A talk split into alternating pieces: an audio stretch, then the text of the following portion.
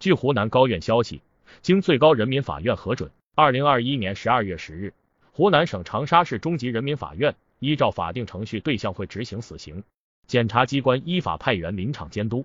五月十九日，长沙市中级人民法院以故意杀人罪判处向会死刑，剥夺政治权利终身。向会上诉后，湖南省高级人民法院裁定驳回上诉，维持原判，并报请最高人民法院核准。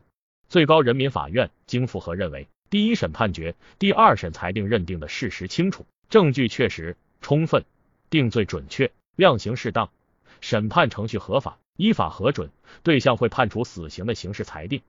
长沙市中级人民法院在执行死刑前，安排罪犯向会会见了近亲属，充分保障了被执行罪犯的合法权利。感谢收听羊城晚报广东头条，我是主播小派。